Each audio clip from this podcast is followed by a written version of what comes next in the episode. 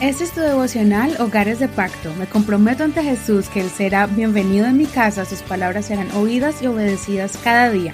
Mi hogar le pertenece a Él. Enero 19. Perder para ganar.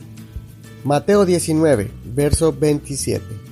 Entonces respondiendo Pedro le dijo, He aquí, nosotros lo hemos dejado todo y te hemos seguido. ¿Qué pues tendremos? Y Jesús les dijo, De cierto os digo que en la regeneración, cuando el Hijo del Hombre se siente en el trono de su gloria, vosotros que me habéis seguido también os sentaréis sobre doce tronos para juzgar a las doce tribus de Israel. Cualquiera que haya dejado casas, o hermanos, o hermanas, o padre, o madre, o mujer, o hijos, o tierras por mi nombre, recibirá cien veces más y heredará la vida eterna. Pero muchos primeros serán postreros y postreros primeros. Escuché el testimonio de un misionero que contaba la historia de un recién convertido. El detalle es que es un musulmán convertido al cristianismo en una iglesia clandestina en un país 100% musulmán. Cuando sus hermanos escucharon de su conversión, su madre lo escondió y lo sacó de su pueblo, llevándolo a la estación del bus. Le compró un pasaje hacia un país lejano. Él, asustado por lo que estaba pasando. Le dijo que la amaba y le agradeció porque sus hermanos lo rechazaron y lo querían matar para honrar la familia.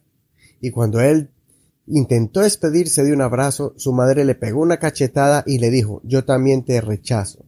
Desde ahora te desconozco, nunca más regreses. Tal vez no hemos experimentado una situación a ese nivel, pero sí tal vez el menosprecio o rechazo emocional de algún ser querido, un amigo o un familiar. Es doloroso, pero es una realidad.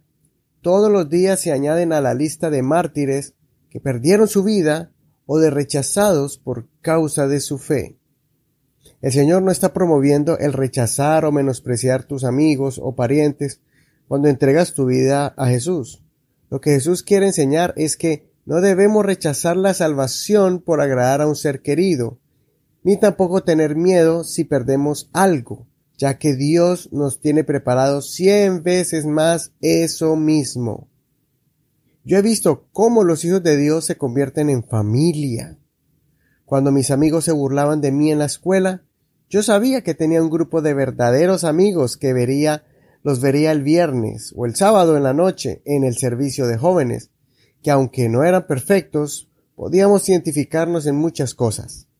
Cuando he necesitado un consejo matrimonial, sé que puedo confiar en un varón o dama o pastor que me han dado ese consejo sabio que no podría encontrar en alguien que no comparte mis convicciones o que no tiene conocimiento de la palabra de Dios. Cuando he estado frustrado por la crianza de mis hijos, he encontrado padres experimentados.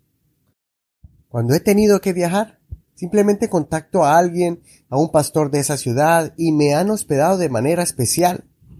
Cuando he tenido que moverme de casa, la familia de Dios me ha ayudado cuando he estado solo. Puedo decir que desde que estoy sirviendo a Dios, tengo cientos de hermanos, hermanas, padres, madres, hasta casas siempre me dicen mi casa es su casa y pues yo tomo esa palabra muy en serio. No tengas miedo de perder algo, pues así ganarás cien veces más. Al final, los cientos de bendiciones que Dios prometió darnos aquí en la tierra no se comparan con la vida eterna reservada a los que perseveran. Te reto hoy para que ores por una persona que se haya comportado como familia y le mandes un mensaje de texto o lo llames y le digas qué bendición ha sido esa persona para ti. No olvides estudiar todo el capítulo completo y seguir con el estudio de la palabra del Señor y orando unos por otros. Comparte este mensaje con alguien. Señor te bendiga en este hermoso día.